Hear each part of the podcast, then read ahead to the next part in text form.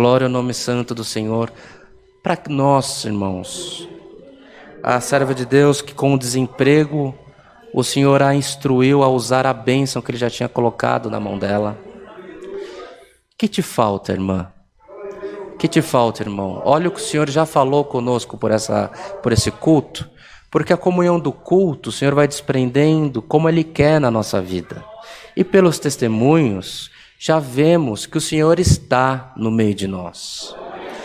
E o Senhor Jesus, irmãos, nas, nas últimas instruções aos discípulos, deixou registrado através do relato de Mateus, deixou esse registro de que toda autoridade no céu e na terra foi concedida ao Senhor.